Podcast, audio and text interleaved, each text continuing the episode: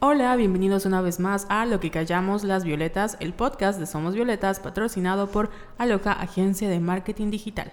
Yo soy Carol Santana Y yo, Jess Ayala. y el día de hoy vamos a hablar de... Educación sexual.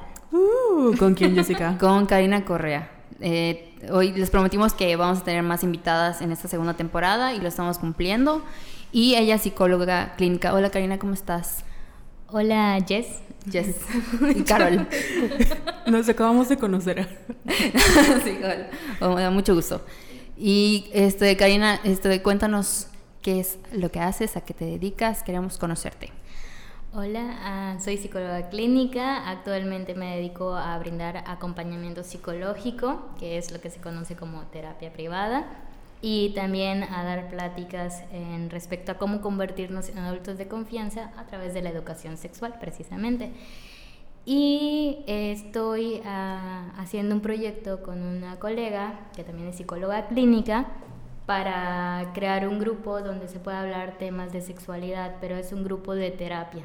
La gente llega pensando que son pláticas, pero no son solo pláticas, es un grupo terapéutico, es como tener tu terapia individual, pero donde va a haber más gente que pueda pasar por la misma situación y todo es a través de la confidencialidad.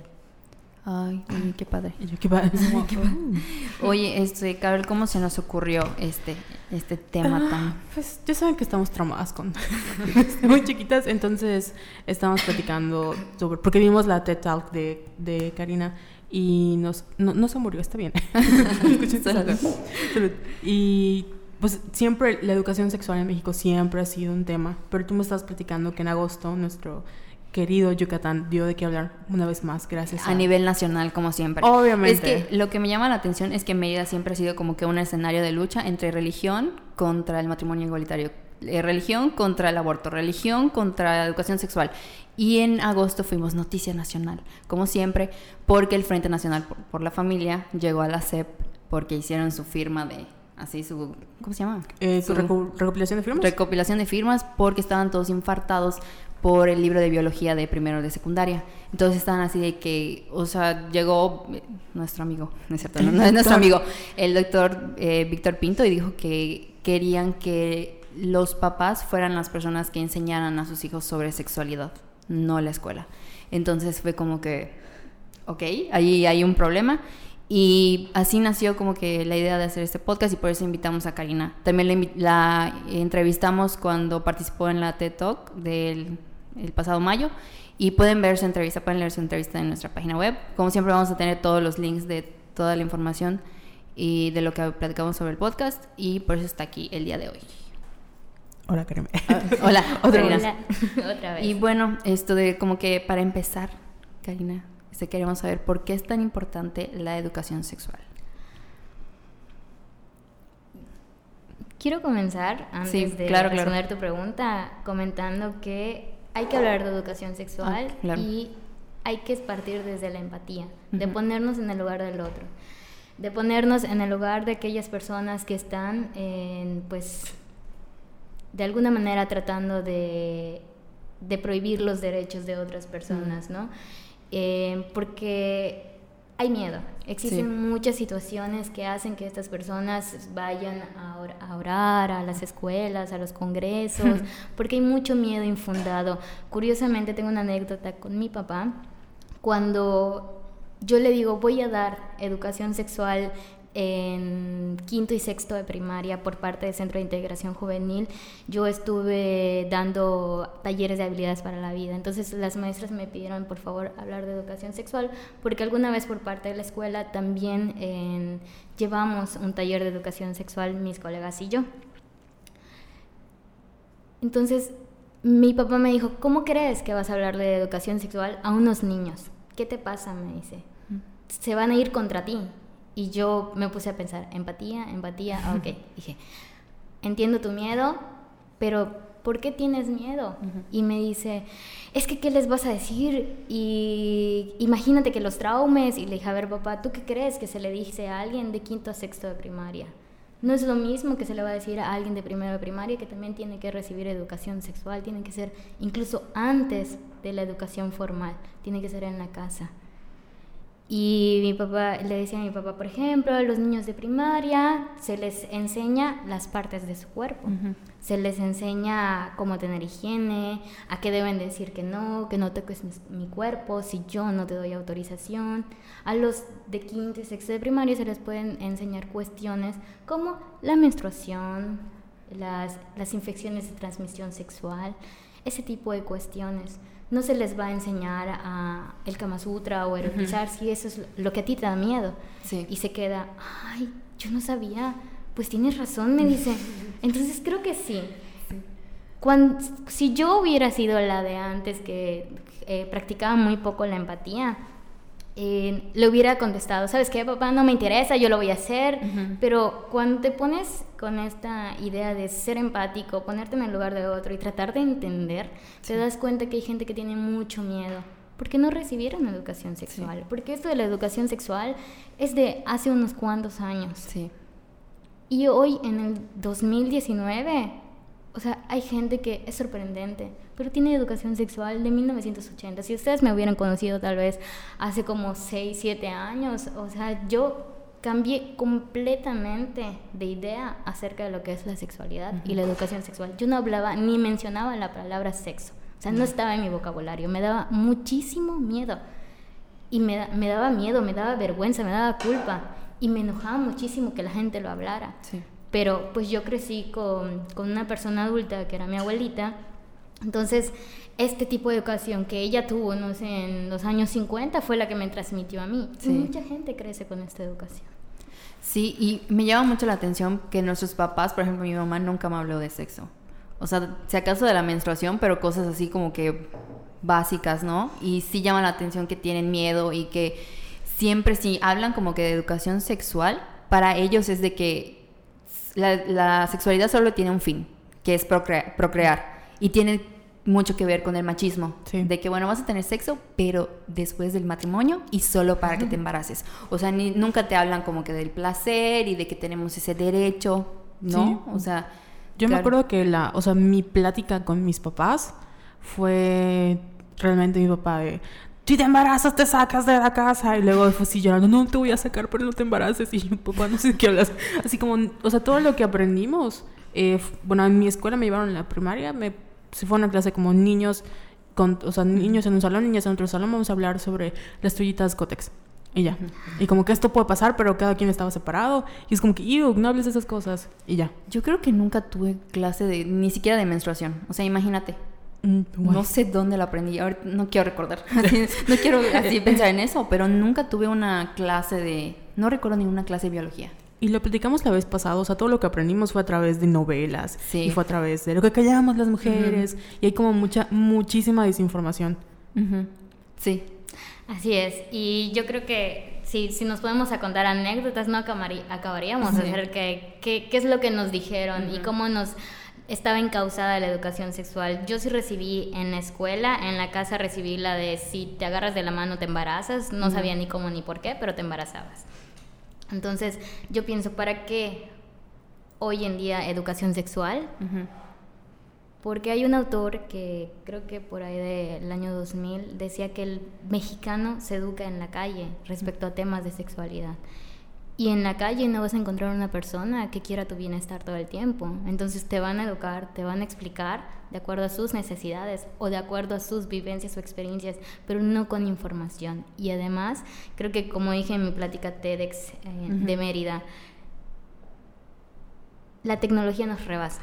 Nos está rebasando impresionantemente. En lo que un papá se preocupa por verificar cómo poner un candado para que sus hijos no accedan a ciertos sitios de internet. O sea, el hijo ya aprendió a, crear esos candados prácticamente para que no entre. Entonces, como que es un poco ilógico pensar en no, no va a recibir educación. Voy a ir a, hacer una oración en la puerta de la escuela porque no recibo educación, pero ten mi amor, te doy una tablet. O sea, es un poco ilógico. Y aunque le quites la tablet, le quites el teléfono, ¿cuántos cuando nos quedamos sin teléfonos no vamos a un ciber, no prestamos un teléfono, no accedemos a las computadoras de la escuela? Entonces, creo que si la tecnología nos está rodeando, es mejor que nosotros comencemos a brindar educación desde el hogar y a no eh, privar la educación sexual en la escuela. En la escuela, sí. Es necesario para que entonces aprendan los niños, niñas, adolescentes o toda persona que recibe educación sexual a discernir cuál es la, la educación o cuál es la información que les está llegando de los medios de Internet. Porque hay muchísima, pero ¿cómo distingues cuál te sirve, cuál no te sirve, cuál usas y en qué momento lo utilizas? Eso solo se te va a enseñar en la casa y en la escuela. Y a diferencia de Internet, va a ser de forma progresiva, es decir, de acuerdo a la edad de la persona que reciba educación sexual, se va a ir brindando ciertos temas. Okay. Algo que me llamaba de, de, la queja del Frente Nacional por la Familia era que no quería que se impartiera la educación en las escuelas y ellos decían que los papás querían como que decidir qué les enseñaban y qué no. Y como que siento que tampoco, como tú dices, los papás no están capacitados porque tienen miedo, porque crecieron con una educación diferente. Y decía este Víctor Pinto, bueno, pues si, o sea, queremos que nos capacite el Estado.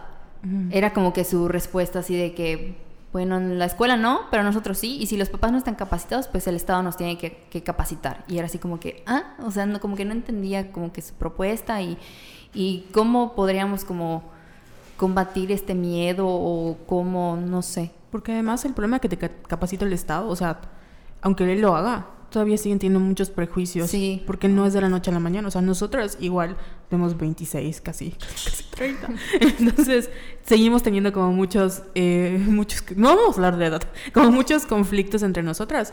Eh, ¿Cómo le explico? O sea, ¿cómo tomas una educación que todavía tienes conflictos con ella? Y luego, si tienes pena de hablarla con tu hijo, con tu hermanito, con tu... Es más complicado que eso, ¿no? Yo creo que para dar educación sexual, primero tendrías que comenzar contigo, ¿no? me, me, sucedió que en un taller que di, una chica decía, es que fíjate que yo siempre he querido que mi hija me confíe sus cosas y hablaba de esta manera, como con mucho misterio y yo así como el personaje de los Simpsons, ya dilo, dilo que tienes que decirse directa, ve al grano, ¿no? Y ella decía, no, pero es que tiene pena de hablar de... Y yo solo la, la, escuchaba, pero yo decía, tienes que decirlo, tienes que decirlo, dilo, dilo, dilo. Dice, de sexualidad. Y le dije, discúlpame, pero habría que escucharnos a nosotros mismos. No podemos dar lo que no tenemos. Y a ti te da, estás teniendo pena en este momento y lo entiendo, porque es algo que no se habla comúnmente. Pero sí tendrías que ver tú cómo trabajar esos temas de sexualidad contigo misma, informándote. Hoy en día tenemos toda la información a la mano. En lugar de ver gatitos graciosos en internet, podríamos informar, eh, informarnos respecto a sexualidad, actualizarnos, porque digo, la sexualidad no es estática. La ciencia tampoco, entonces avanza y en lo que nosotros ya descubrimos información, al día siguiente ya hay otra, ¿no? Entonces, infórmate, utiliza tus redes sociales, utiliza tus, tus medios, porque pues vivimos en la capital y es mucho más fácil acceder a internet que, en otros, que en otras zonas, en zonas rurales, en zonas que son marginadas, ¿no? Entonces, si nosotros lo tenemos a la mano, ¿por qué no aprovecharlo? Y empezar con nosotros mismos. Me di cuenta que para yo hablar de abuso sexual infantil, tendría que haberlo trabajado, tuve que hablarlo, tuve que decirle a, mi terapeuta y ya sé que no todo el mundo tiene un terapeuta o acceso a un terapeuta, pero entonces ubica una persona de confianza o tu tarea será convertirte tú en una persona de confianza y empezar a llevar el tema a la mesa. Wow. Que sí es un tema, eso de los adultos de confianza, porque tú tienes, o sea, tienes una presencia muy importante en internet, hablando de internet. O sea, si nos puedes platicar para que la gente te siga en redes sociales, ¿qué es lo que tratas de hacer en, en Facebook y en tu página de Instagram?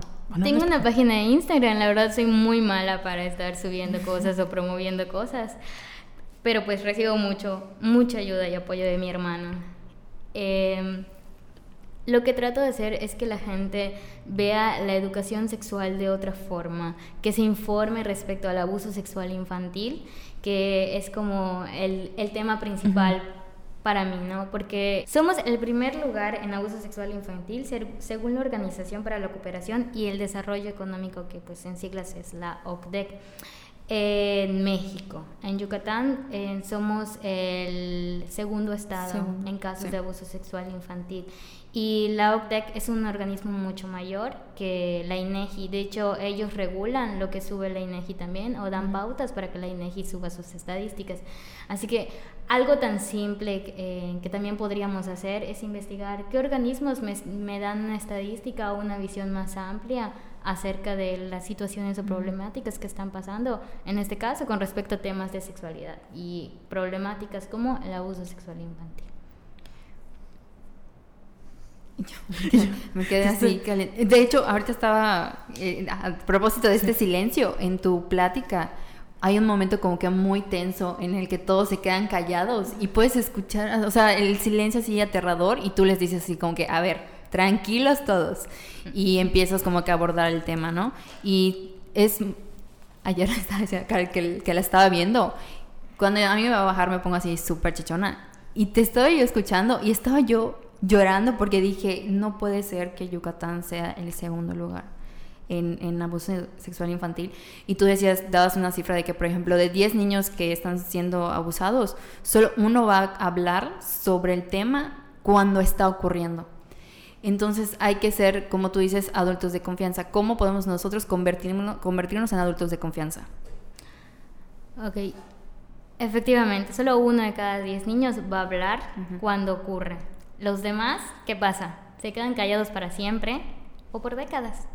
Entonces, para que más gente hable, y no solo de abuso sexual infantil, sino de otros temas que son tabú, por ejemplo, el VIH, o sea, otras situaciones como el aborto, para que más gente lo entienda, necesitamos convertirnos en adultos de confianza.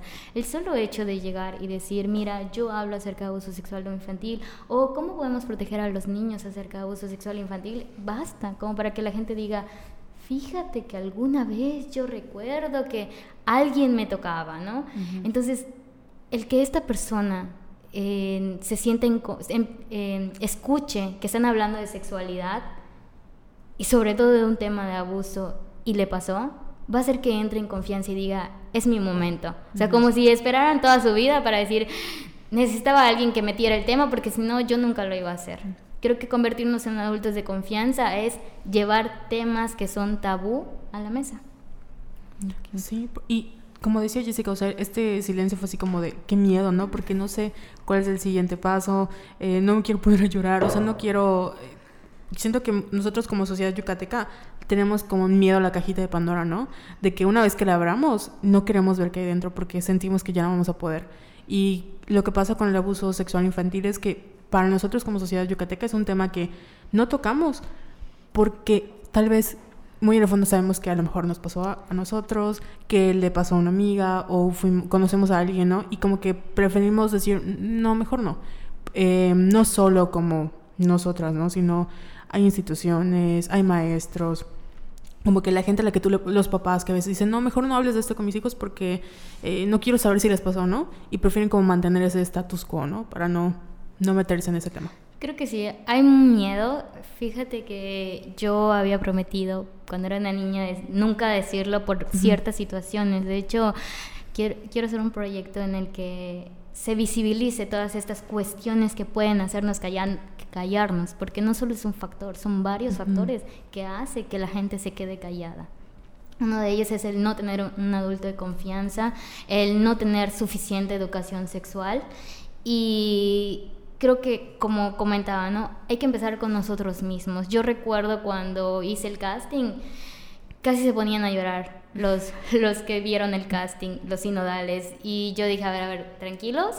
Yo sí lloré porque prácticamente, curiosamente, la situación que me pasó fue a la vuelta de donde fue mi casting. Entonces fue como algo muy fuerte para mí, pero pensaba, es que, ¿cuándo se va a hacer? ¿En qué momento? Hay que hacerlo. Si nadie más lo ha hecho, creo que yo quiero hacerlo. O sea, y, y no esperar a, a, que seamos salvados, porque también nosotros podemos salvar, pero tenemos que dejarnos de ver como víctimas. Recuerdo que en el casting, cuando me dijeron, pero es que, ¿qué pasa con los niños y, y cómo lo vamos a hablar?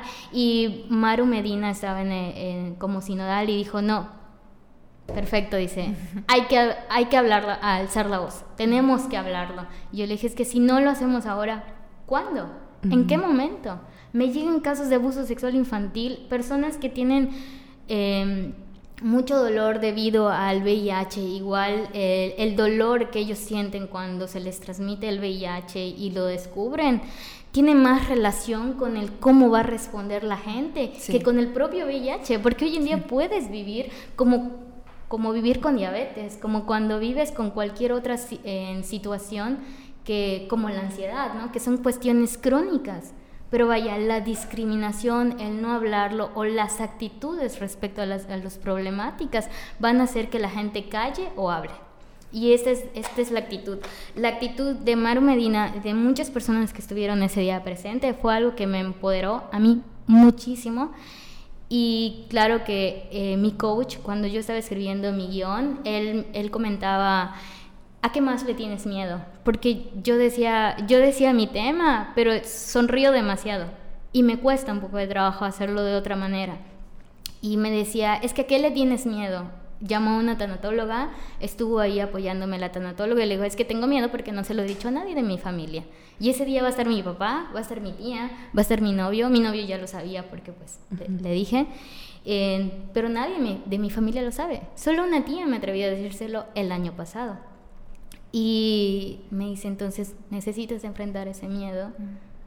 Porque ¿cómo quieres que te vean? ¿Como una víctima? ¿O como alguien de, de, la que están orgullosos? Y le digo, no, pues yo quiero que sientan orgullo, pero que también se empoderen, pero que también hablen de sus propios problemas y que también sea de ayuda. O sea, yo no quiero verme como una víctima, como una carga. Yo quiero verme como alguien que puede responder ante esta situación y puede transformar a otras personas para responder ante esto.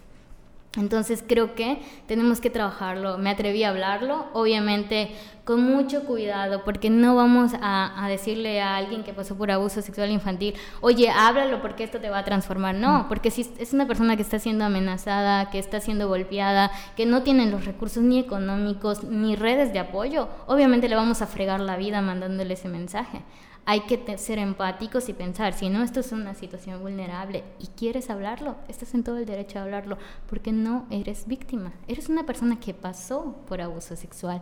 Curiosamente, algunas personas que, que defienden el Frente Nacional por la Familia eh, están en mi Facebook. Eh, Todos no tenemos les elimino, No les elimino algunas porque me llama la atención el cómo son y que en algún momento me hacen preguntas en lo privado. O sea, abiertamente hacen muchas cosas muy curiosas en pues de sus muros a, la vista pública, pero luego me hacen preguntas en privado. Entonces por eso no elimino a ciertas personas para entender un poco más, porque con ellos pues es como tu muestra, ¿no? Para aprender respecto a, a, los que piensan de esa forma, ¿no? Algo que a mí me enoja es el lenguaje que utilizan. Solamente aborto para aquellas que fue, aquellas niñas o mujeres que fueron abusadas. Oye, respeto. O sea, la persona no es abuso. Y si tú sigues mandando ese mensaje, la persona va a darle el protagonismo al abuso sexual. Es una persona que pasó por abuso sexual. Entonces, para ello es necesario también la educación, para que aprendamos a utilizar el lenguaje y el cómo dirigirnos y hablar de ciertas situaciones, porque la persona no es la situación que le ocurrió. Sí, que es algo que tú mencionabas igual sobre la importancia del lenguaje, ¿no? El que nosotros todavía tenemos miedo de decir, eh, o, confundimos una vagina con una vulva, ¿no? Y no, no podemos decir pene, o le decimos como el pollito, o le decimos como otras palabras. Y es algo tan simple que si logramos cambiar y logramos empezar desde allá, podríamos hacer una gran diferencia. Sí, exacto. Hay que decir las cosas por su nombre, como son. Pasó una situación en una escuela de una prima que llega el maestro y le dice, la niña llega a su casa y le dice, mamá, el maestro me agarró mi cosita. Y le dice la mamá, ¿cómo? Y llevaron a la policía, el maestro fue citado a fiscalía y fue en Yucatán. El maestro fue a fiscalía y le dicen, le dicen delante del juez, ¿puedes explicarme cómo es que te agarró tu cosita? ¿No? Y la niña le dice, llegó, me tocó el hombro y me dijo, hola cosita. Entonces el maestro estuvo a punto de perder su plaza, estuvo en un problema porque alguien más no explicó acerca de educación sexual, porque alguien más no está utilizando el lenguaje adecuado para referirse a una vulva, porque se llama vulva. Y la vagina es un complemento de la vulva. De hecho, mucha gente me, se sorprende cuando yo les digo que se llama vulva. Como que es una epifanía para las personas cuando tú les dices eso, es una revelación. es como abrir una caja de Pandora, ¿no? Así de wow. O sea, yo no sabía que se llamaba vulva. Le digo, no, sí, yo también. Lo aprendí hace tres años, no fue algo que yo supiera desde siempre. Pero pues vaya, todos tenemos la obligación, si ya lo sabemos, de transmitirlo. No digo que que esta mamá sea completamente culpable, porque esta mamá seguramente pues está inmersa en un sistema, en un sistema de una educación sexual que ya no nos sirve y ya no nos funciona. Y porque al mexicano en general le da miedo hablar y decir las cosas por su nombre. Y en Yucatán también hay un poco de historia respecto a ese miedo y al, no ser directo, no ser directos, porque de alguna manera fuimos conquistados. Entonces, en otros países tal vez la gente te diga, este, no sé, ¿me das un vaso con agua, por favor? Aquí acostumbramos a, ¿será posible que puedas? Quizás, a lo mejor, quién sabe. ¿Por qué? Porque servimos a, a, Montejo, a estas personas que nos esclavizaron de alguna manera. Entonces tenemos esta actitud o esta idea, este lenguaje que se ha ido eh, llevando de generación en generación como si fuéramos sirvientes. Claro que ya no lo vemos de esa forma porque ya no servimos, pero de alguna manera se nos quedó esta idea de no ser tan directos por no ofender al otro, por no hacer sentir incómodo al otro, pero creo que se trata de asertividad. Y cuando somos asertivos no tenemos por qué incomodar al otro, pero también tiene que ver con aprender a ser asertivos. Sí, este, regresando al, sobre las víctimas, aquí hemos hablado mucho sobre lo que se espera de una víctima. Por ejemplo, hablando de casos de abuso sexual en mujeres, como que todos esperan de que, ah, bueno, si fuiste abusada, tienes que estar muerta en llanto, tienes que estar eh, sufriendo, tienes que estar, o sea, como que lo que se espera de. Y no me puedo imaginar, por ejemplo, a un niño que no tiene un adulto de confianza, que no tiene como que no encuentra las palabras para describir como tú dices, porque nunca se le ha enseñado ese lenguaje de que, bueno, me tocaron el pene, me tocaron la vulva. Entonces, como que mm, también tiene que ver mucho con cómo somos en Yucatán en cuanto a las expectativas de que yo no voy a hablar y no voy a denunciar porque tengo miedo de que me señalen, porque tengo miedo de que me echen la culpa, porque tengo... Entonces es como que una bola de nieve que tenemos aquí en Yucatán, que si tú le dices a un yucateco súper orgulloso del estado así de que no, es que en Yucatán pasa esto y esto, te van a decir, bueno, pero es que somos un estado muy bonito y tenemos cochinita. Y que... O sea, siento que hay un gran problema de que para empezar no lo, no lo aceptan y dos, no quieran hablar del tema. Entonces, gracias por ser una de estas personas que están hablando en especial del abuso sexual infantil y qué padre que nos contaste la, anécdota de Ted, de que sí te permitieron, o sea, para empezar que eh, fuiste en el casting, sí, sí te aceptaron. Entonces, ese tipo de cosas, ese tipo de plataformas son las que necesitamos ahorita para empezar a hablar de ese tema y para que las autoridades hagan algo, porque estaba yo leyendo un, les vamos a dejar el link, ya saben, allá en la página web, es una nota que se llama Yucatán, segundo lugar nacional en acusaciones de abuso sexual infantil. Lo, lo escribió... Katia. No, no, Katia. Fue Lilia. Lilia. Ah, fue, fue, Lilia. Y decía que contactaron a las dependencias, al DIF estatal, a PRODEMEFA, que es la Procuraduría de la Defensa del Menor y la Familia, y a la Secretaría Estatal y Federal del Trabajo sobre las cifras del abuso sexual infantil en Yucatán, y ninguna respondió. Entonces, ¿qué están haciendo nuestras dependencias? ¿Qué está haciendo el Estado para proteger a los niños? Porque igual algo que tú mencionas en la plática que diste, dices que si creemos que el hecho de proteger a los niños solo es como que cosa de los papás, estamos muy equivocados, porque todos tenemos que proteger a nuestros niños, ¿no? Creo que en este caso sí es un tema de salud pública el hecho del abuso sexual infantil, es un tema que nos compete a todos y a todas. Y de hecho incluso yo he tenido como, pues he roto el hielo, ¿no? He, he querido hablar incluso con el gobernador aquí, con Renan Barrera, y pues hasta el día de hoy no he visto mi mensaje. Entonces dices, quiero hacer esto porque no quiero crear una necesidad. Hay una necesidad que necesita ser atendida, pero vaya, sin recursos no, no es posible todo el tiempo. Entonces, estoy empezando desde lo que yo puedo con los recursos que yo tengo. Pero vaya, si más, si las instituciones públicas o instituciones privadas se toman esta idea como, como algo necesario, como una necesidad que debe atenderse, entonces más personas podríamos ser atendidas y más personas podrían dedicarse a, solucionar, a, escuchar y a entender estos, estas situaciones, ¿no? estas problemáticas que ocurren respecto a la falta de, de educación sexual. Sí, es lo que a mí me, como que me preocupa mucho porque no está en la agenda no. del, Estado. O sea, no lo hablamos. O sea, es un tema tabú, así, no, es un tema que de plano no puedes tocar porque no se toca. No, yo aplaudo, perdón, yo aplaudo, por ejemplo, a personas como Maru Medina, a TEDx Mérida, que dice, bueno, si es un tema difícil, ¿cómo lo podemos plantear? ¿De qué manera? Para que para que se hable realmente, ¿no? O sea, no queremos hacer un drama, no es una rosa de Guadalupe, pero sí es, una, es un tema que necesita llevarse a la mesa. Entonces hay que hablarlo con todas sus letras. Sí, que es algo que pasa acá en México. Estamos muy acostumbrados a como la violencia emocional, ¿no? Que cada, o sea, siempre, no violencia emocional, como la manipulación emocional en los medios, ¿no? De que creamos así algo, para hablar del aborto, hacemos así como que hay el caso donde la niña y la viola. Y el violín. Sí, ajá, así como el, el violín más pequeño del mundo, y así, cosas como súper dramáticas. No porque no sean fuertes o así, sino que lo exageramos o lo hacemos lo más dramático posible. Y eso nos impide eh, como, o sea, concentrarnos en este caso en las personas que están eh, sufriendo o están pasando por esto y nos quedamos así con el, con como el morbo, ¿no? De lo que está pasando en la situación.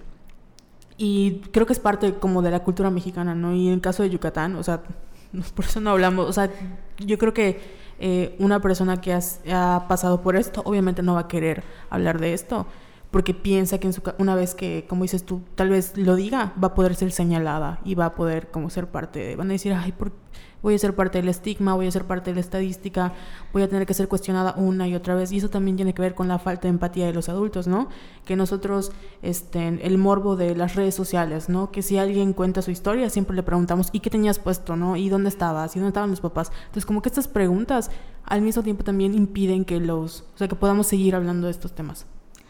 Yo creo que hay, además de morbo, hay algo que se llama profecía autocumplida, que es de la forma en que nosotros actuamos o reaccionamos ante ciertas situaciones, pues nos vamos a comprar esta idea de que así se debe de actuar. ¿Cómo, cómo es alguien, no sé, que perdió una mamá? O sea, a mí, yo, yo soy yo vivo solo con mi papá porque mi mamá falleció. Entonces yo recuerdo que mis primeros años de vida era así como que yo ni en cuenta el por qué tenía que pasar un duelo porque yo tenía dos años. Entonces en ese momento yo no lo necesitaba.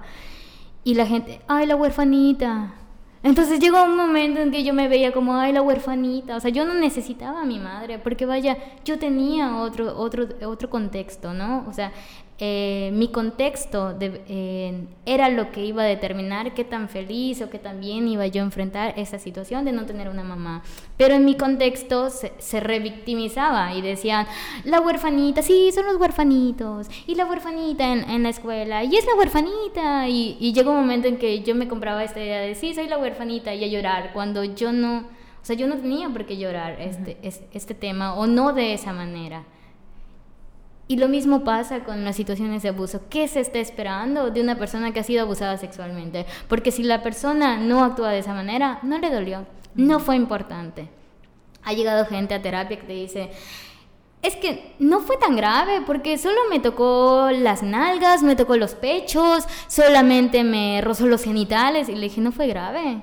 No tienes pesadillas, no tienes ansiedad, no fue grave.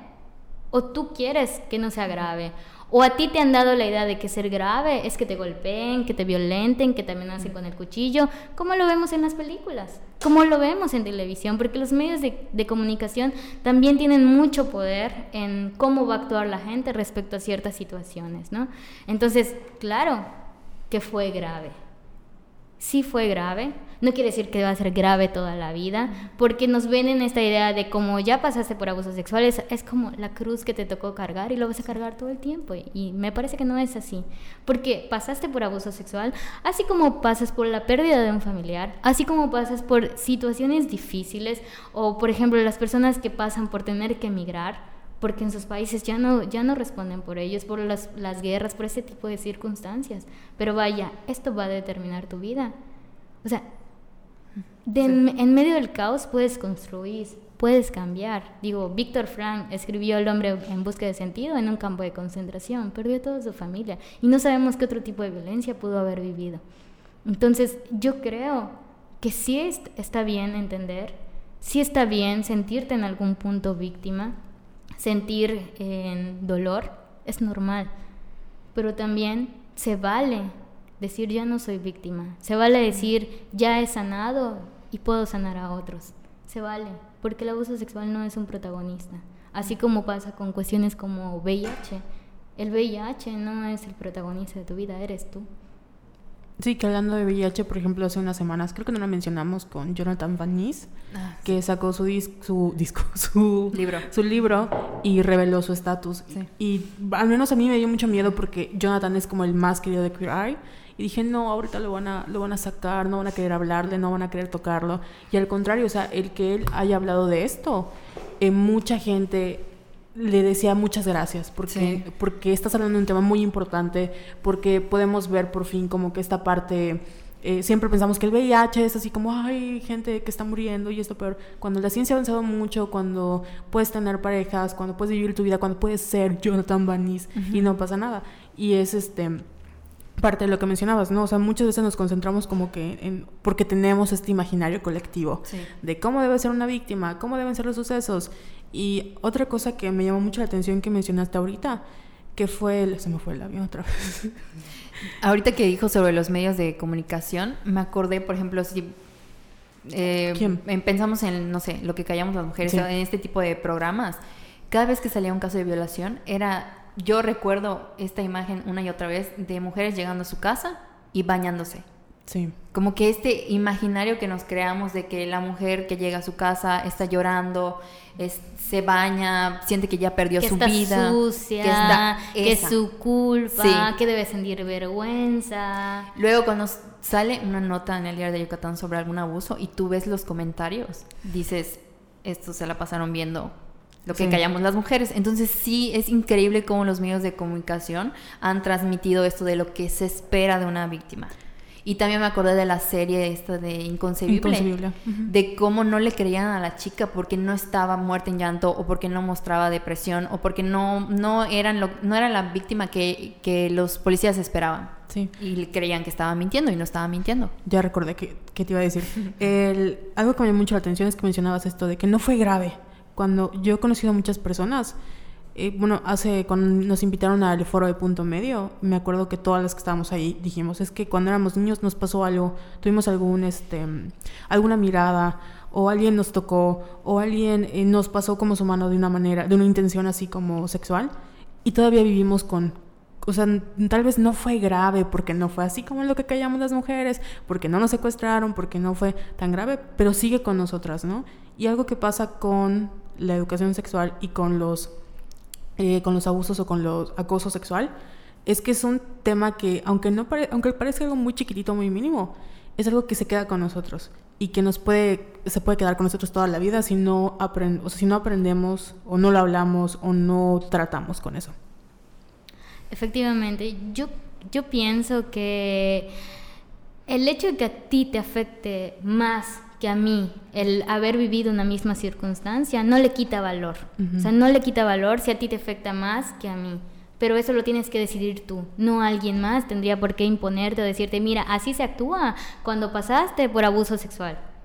O sea, necesitas entender que eres tú el que vive esa situación. Entonces, tú tienes que darle un valor y, decir, bueno, sí, en ese momento necesito terapia o puedo hacerlo a través de, de esta otra forma, puedo sacarlo, puedo canalizarlo, puedo transformarlo. Pero tú tomas siempre la decisión de cómo enfrentar esa situación. Sí, esto de, oye, hablando sobre eh, estaba leyendo otra nota que decía una antropóloga que se llama Teresa Campos Ancona, que aquí las cifras son de que en la mayoría de los casos de abuso sexual es, un familiar.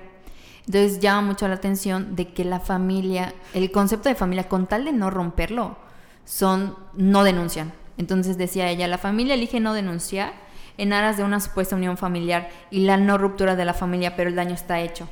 Y también mencionaba, si un niño te está diciendo que está siendo abusado, tocado o se siente incómodo, es porque lo está haciendo. Los niños no mienten, porque por lo que siempre hay que escuchar sus demandas y no ignorarlos.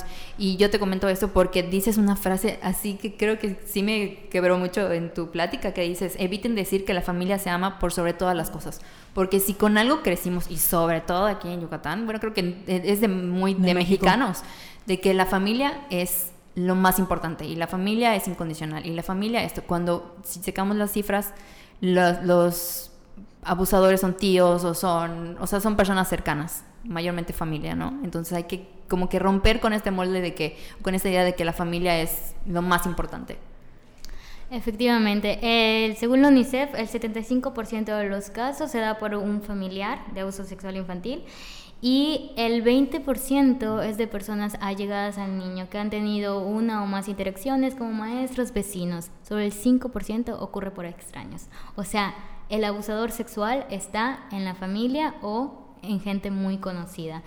Yo creo que la familia si se ama, las personas que están con nosotros y consideramos que sentimos cariño es válido, pero también estaría, es correcto educar a los niños con una idea de, bueno, amor no significa que te puedan someter, amor no es igual a que te puedan violentar, tú puedes decírmelo, puedes tener la confianza de hablarlo conmigo, pero, o sea, no por el hecho de que tú me lo digas, que tú denuncies, estás dejándolo de amar porque vaya, no podemos obligar a un niño a que deje de amar, incluso a una persona que abusó de él, porque eso se tiene que trabajar, tiene que ser en terapia.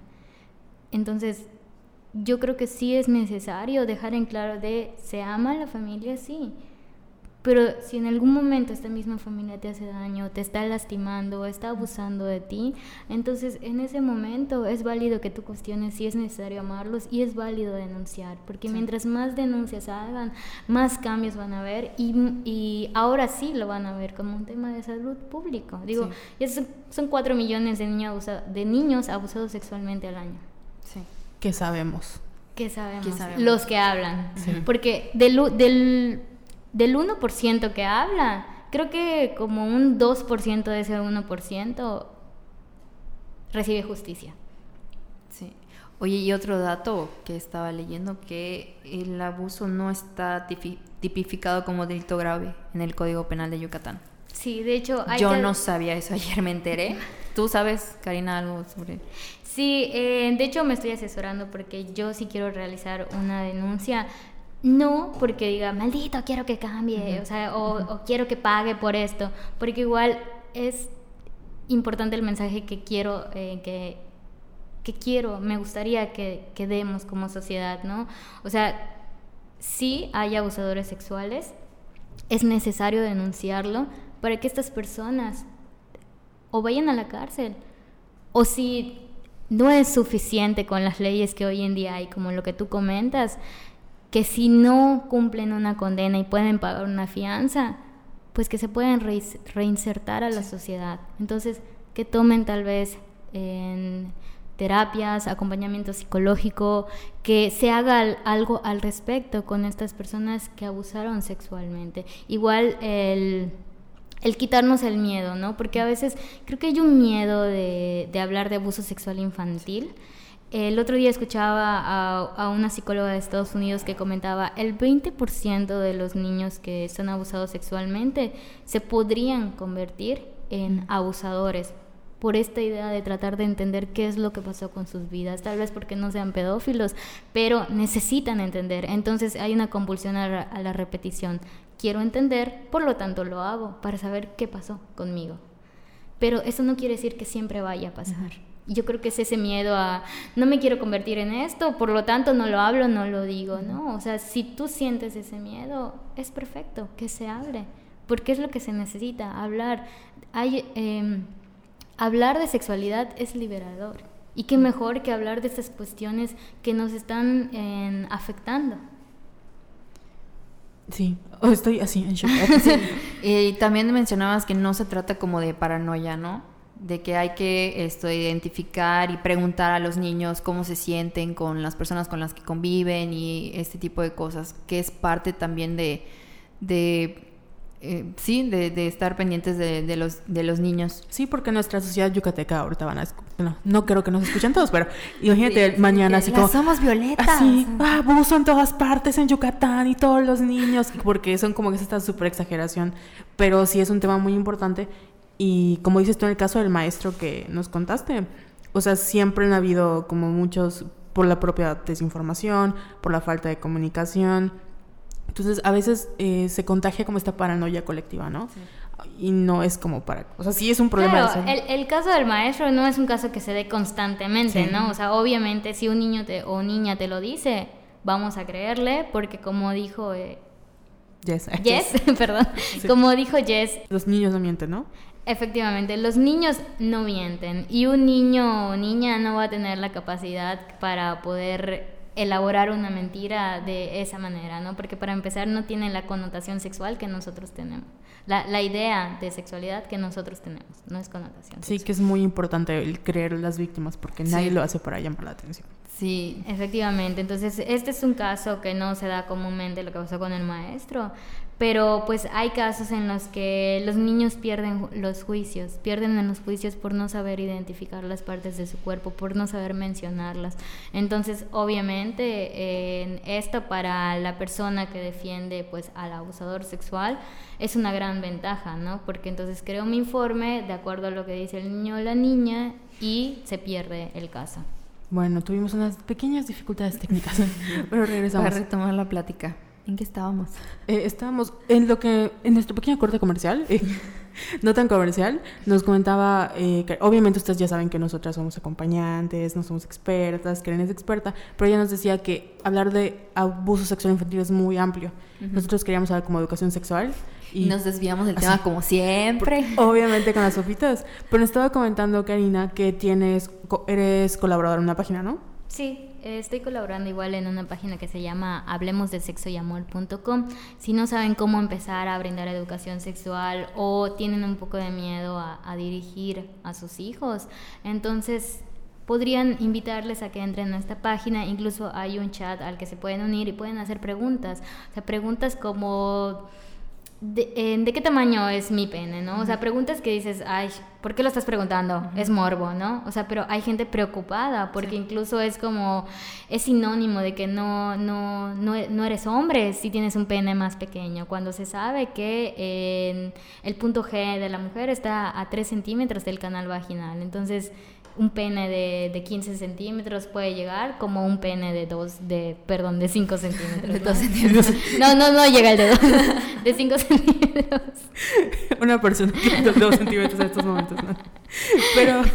O también conocer otras formas de estimulación. O sea, en esta página es, es muy abierta para hablar uh -huh. y puede ser de manera anónima y pues yo escribo eh, artículos, entonces en, van en, pueden encontrar mis artículos o, u otros artículos de otras personas con perspectiva de género y vaya en rompiendo mitos y tabús. Que eso es algo que tú mencionabas al principio, ¿no, Jessica? Que la educación sexual siempre es como de A a B y es como vamos a nacer, crecer, reproducirnos y ya nos morimos. Y como que nos perdemos esa parte de educación sexual que tiene que ver con el placer, que tiene que ver con las dudas. Y no hablamos en el episodio de la menstruación. Hay gente que no sabe que su vulva tiene más de dos, o sea, no quiero decir dos huequitos, pero tiene más de dos orificios, que hay gente que no tiene ni idea de dónde está la próstata, o que le puede dar cáncer, o que los hombres también tienen un punto, o sea, nadie, hay, si te preguntas a una mujer cómo es el clítoris, te van a dibujar un botón, cuando pues es como una arañita, ¿no? Por así decirlo. Entonces hay como mucha desinformación en cuanto a que nosotros tenemos sobre nuestro propio cuerpo y sexualidad, y crea más confusión y más desinformación conforme vamos creciendo y nos enfrentamos como a la vida como mujeres.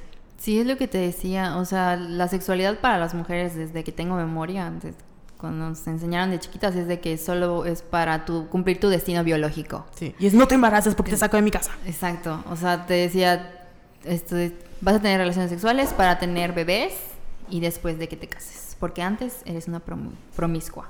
Entonces ese tipo de cosas son los que son los, todos los tabús con los que tenemos que, que, romper, porque sí, o sea, las mujeres nos han dicho que no merecemos placer sexual y eso está muy mal.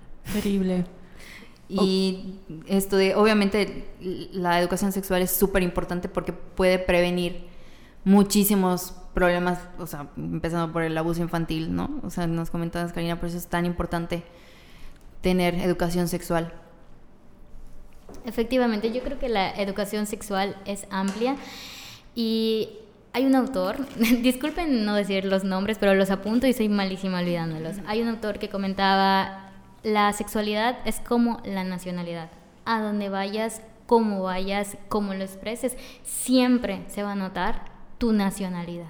Sí, y así es la sexualidad. Tú lo llevas todo el tiempo y lo expresas todo el tiempo hablar de sexualidad no solo es hablar de, posiciones sexuales, no solo es hablar de, genitales, de los nombres correctos, de fisiología, ¿no? Sino también hablar de autoconcepto, de emociones, de cómo estamos siendo educados respecto a cómo abordar emociones tanto pues duras o emociones que son más positivas de alguna manera. Hablar de sexualidad es el cómo nos estamos vistiendo, cómo nos sentimos, cómo nos expresamos, nuestro autoconcepto y nuestra orientación sexual. De hecho, curiosamente a mí me llegó un caso de un chico que me decía, al hacerle la entrevista inicial, ¿cuál es tu orientación sexual? Para hacerle una prueba este, de VIH. ¿Cuál es tu orientación sexual? Y me decía, soy gay, pero... Y se empezó a reír y me dice, gracias, es que nadie me lo había preguntado y es la primera vez que lo digo porque en mi casa no lo puedo hablar. Me dice, gracias. O sea, ¿cómo algo tan casual que él fue a hacerse una prueba de VIH y fue demasiado importante para esta persona que alguien le preguntara cuál era su, orientación sexual para que la pudiera expresar, porque no puede expresarlo en casa. Entonces, si nosotros recibimos educación sexual, vamos a poder apoyar a más personas y brindar acompañamiento. Y las familias no estarían segregando a las personas por su orientación sexual, por sus deseos o por ese tipo de cuestiones. Sí, ahorita que, o sea, y sobre todo quitarse de como que la vergüenza porque te acuerdas que el, en agosto fue el día de la masturbación, del orgasmo femenino. Estaba pensando. Y así, Carol, hay que hacer un podcast sobre, el, sobre la masturbación femenina. Y yo así de, Carol, mi mamá escucha el podcast, o sea, ¿cómo voy a, cómo voy a? Entonces, yo teniendo 27 años, teniendo el proyecto de Somos Violetas y todo esto, me da vergüenza hablar sobre la masturbación femenina porque sé que mi familia le va a escuchar.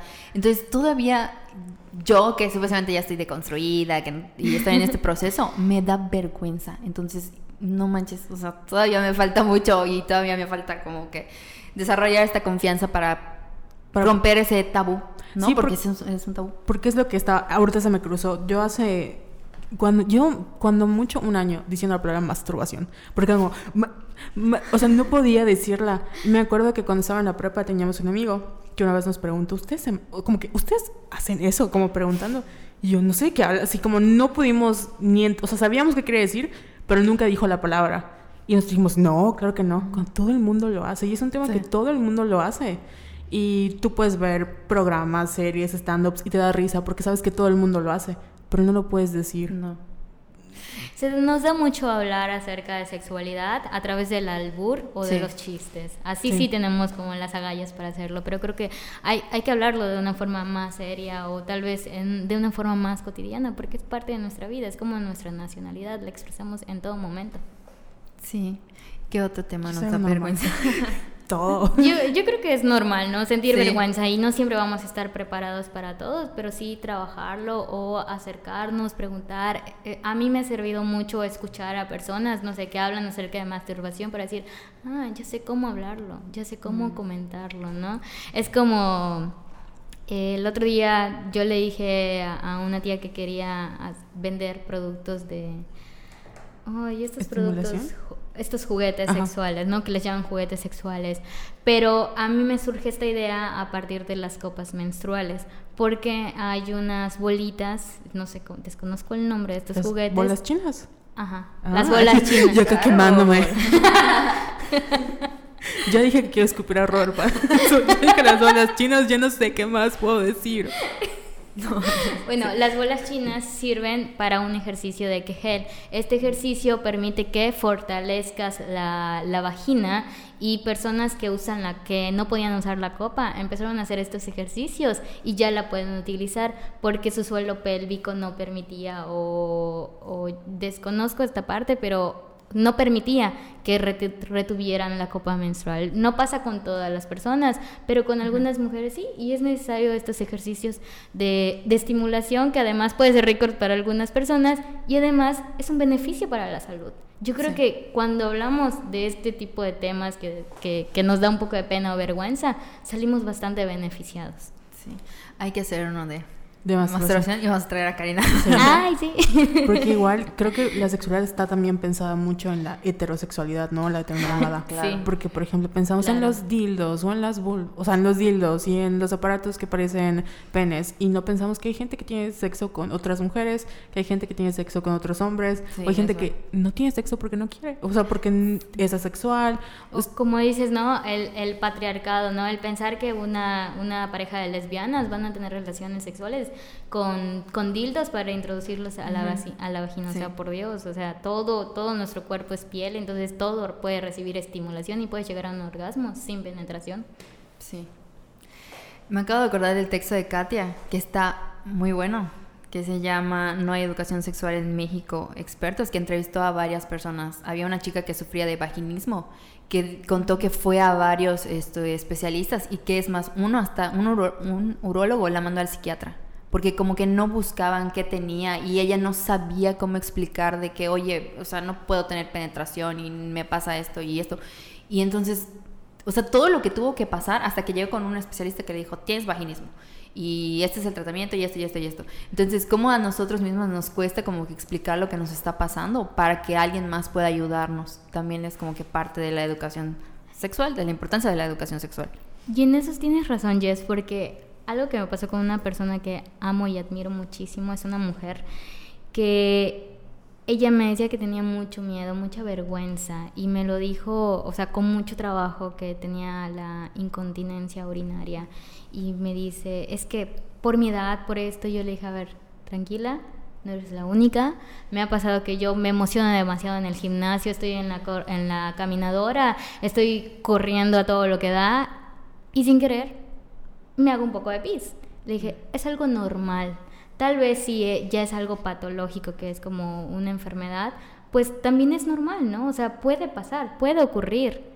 No tendrías por qué sentirte vergüenza de, ah, que tu cuerpo no te responda todo el tiempo, porque el cuerpo tiene que respondernos todo el tiempo. Y si ya encontraste en el conflicto, entonces vamos a buscar soluciones, vamos a enfocarnos en los que sí se puede hacer porque obviamente no se puede evitar en este momento, pero hay soluciones, hay alternativas.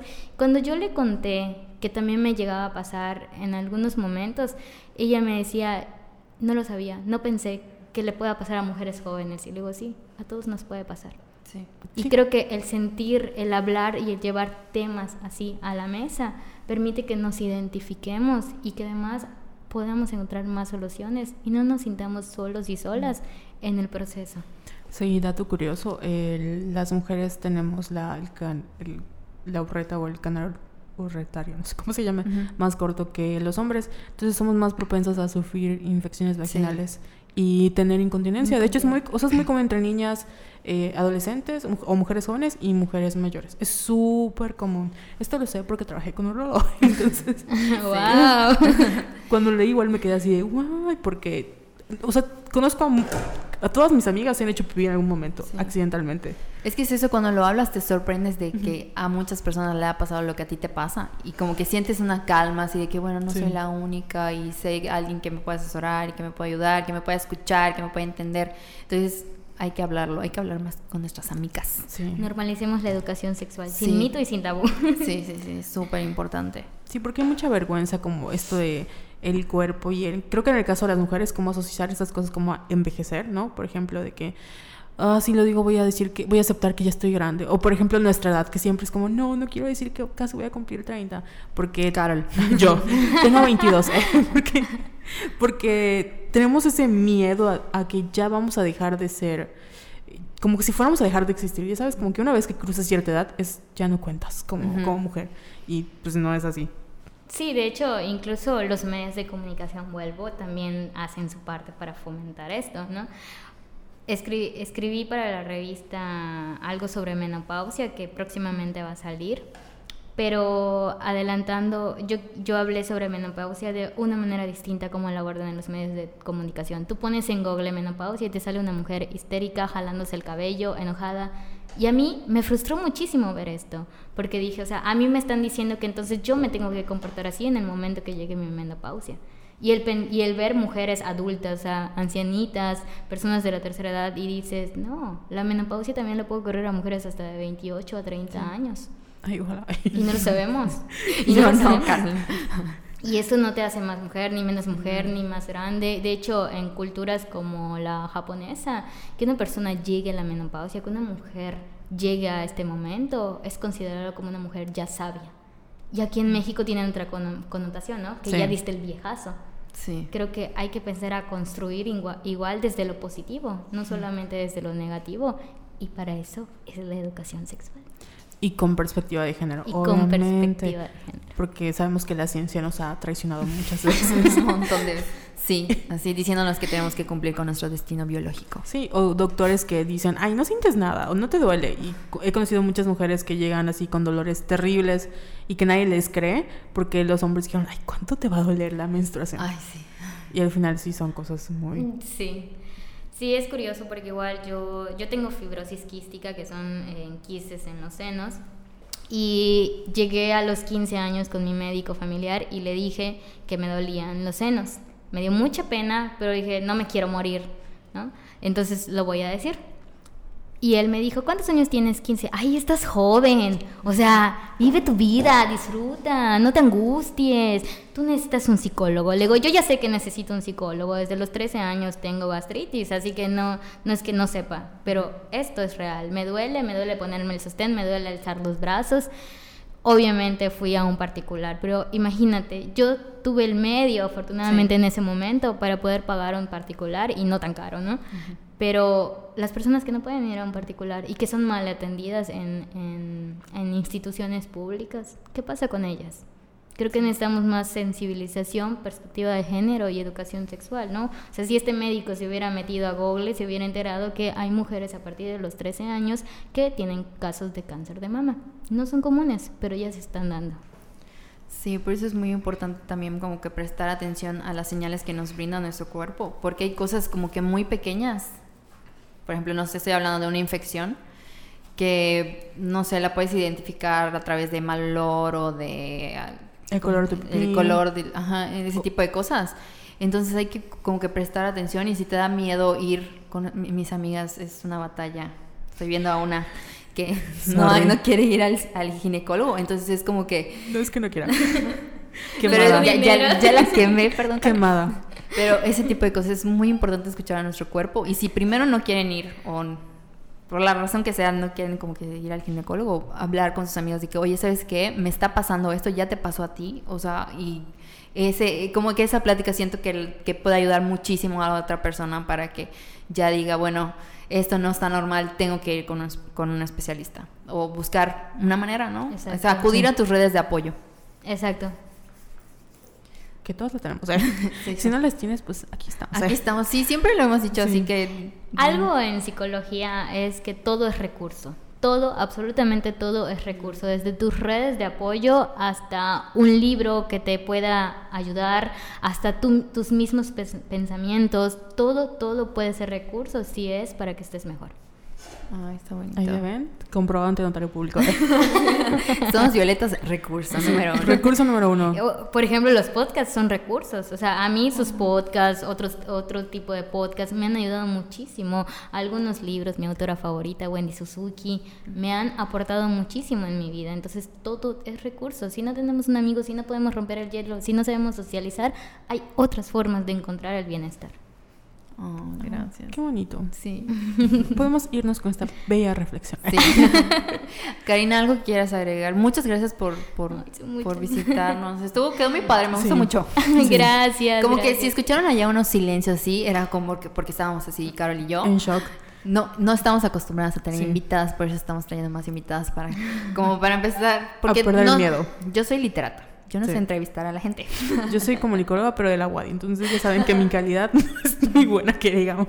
Entonces, Karina, muchas gracias. Este, de- algo con lo que quieras cerrar, puedes decir todos tus proyectos, todo lo- todas tus páginas, todo lo que quieras. Quiero comentarle algo a Carol, que, que seas comunicóloga de tal institución. Digo, mi escuela estuvo en un video viral de las escuelas más patitos del mundo y siempre pensé, si eres autodidacta, si, tien- si sabes relacionarte o sabes buscar el conocimiento, creo que te quites esa idea de que no, tú no eres la mala, tú eres buena haciendo comunicación. Entonces, eso es lo que ocurre con muchos que dicen, ah, como estudié en cierta escuela, como estudié ahí, entonces luego entonces no puedo hacerlo, porque es eso, el lenguaje comunica, el lenguaje tiene Sí. poder.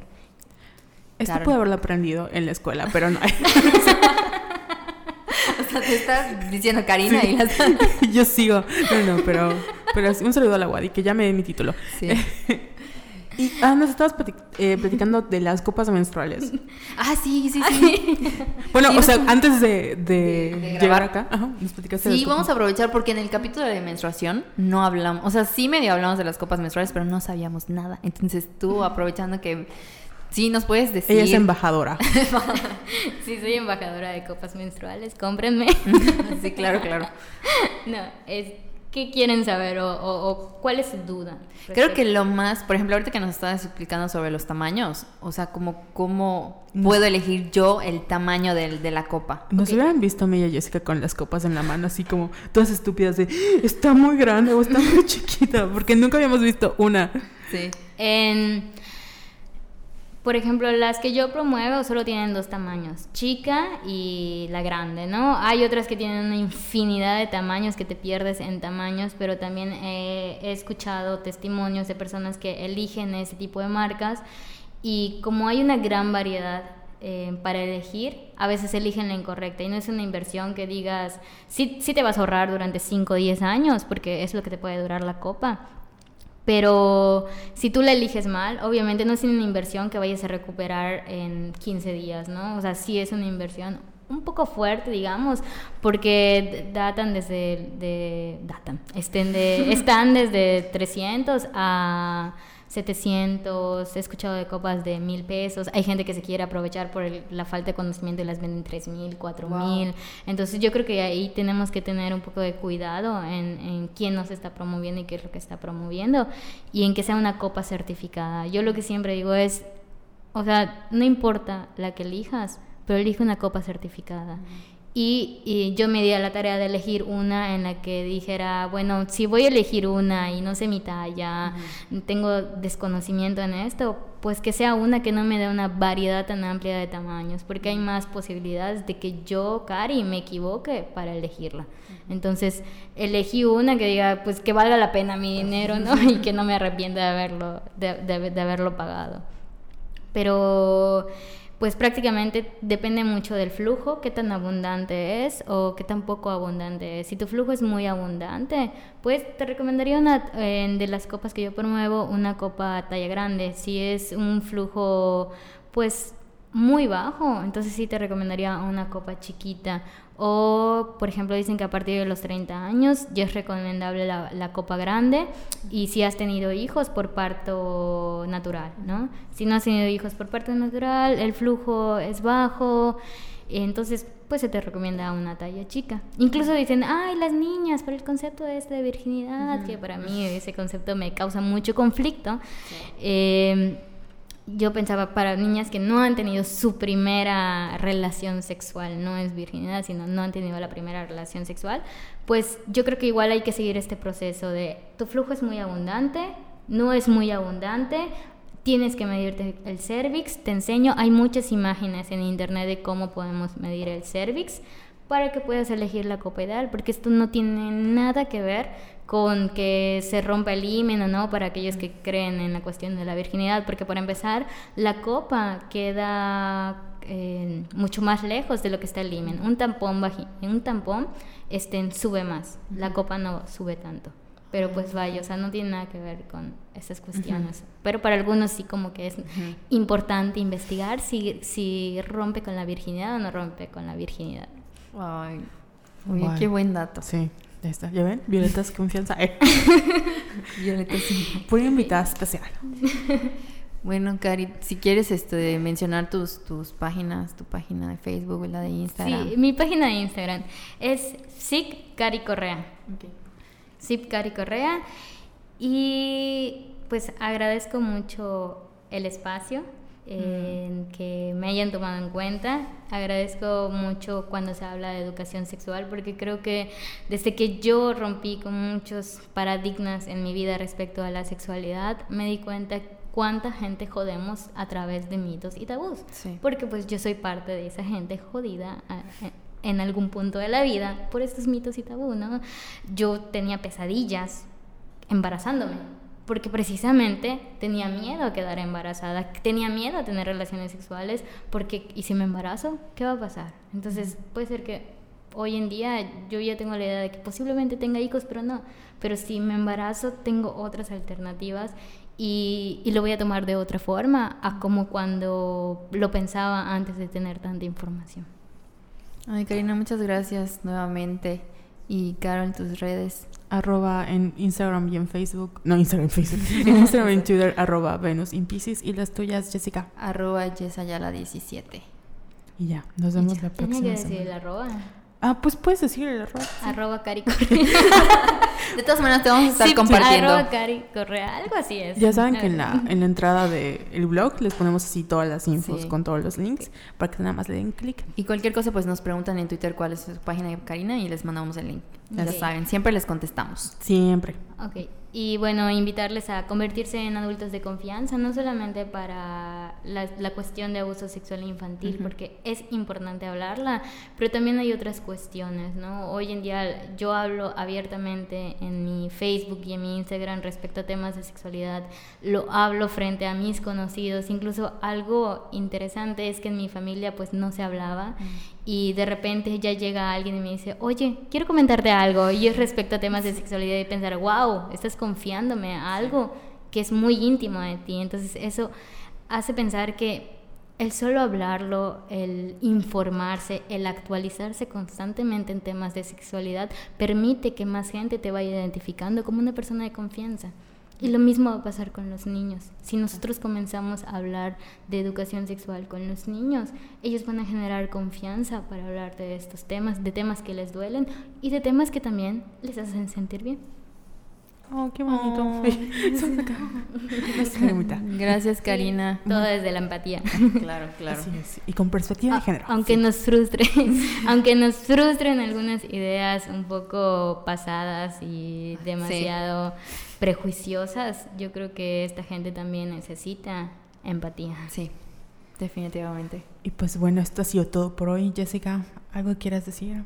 Ay, voy a cerrar con una frase que dijo Karina en su TED Talk. Ya la compartimos, pero la vamos a volver a compartir. Que dice, no brindarnos información es quitarnos la libertad para hablar. Efectivamente. Y hay una eh, frase también que dice, lo único libre que tenemos desde que nacemos es la voz. Entonces vamos a construir a través de nuestra voz otra forma de enfrentar situaciones que tienen que ver con la sexualidad. Así es. Por eso deben escuchar el podcast de Somos Y seguir a Karina. Y que me inviten. Sí, ya quedamos en, nuestro especial de sexualidad. Sí. Muchas gracias por escucharnos. Nos vemos en la próxima. Bye. Bye. Bye. Bueno, regresamos porque tenemos un plus. que se, se, ocurrió después. es que lo tengo siempre en la cabeza, pero se me olvida. Así a ver, pasa. Cuéntanos, Luego hablamos de mil cosas. Ok, hablamos de educación sexual, pero es necesario cuestionarnos toda la información que recibimos, incluso de expertos, incluso eh, de fuentes populares o fuentes que son confiables. Todos en algún punto podemos fallar o no es que fallemos, sino que necesitamos actualizarnos constantemente, porque lo que dijimos hoy posiblemente eh, ya haya otro avance, ya haya más información respecto a la educación sexual, acomodarla, qué, cuáles son los beneficios de recibirla o, o de no recibirla. Entonces sí es necesario tener este criterio para cuestionar toda la información que recibimos.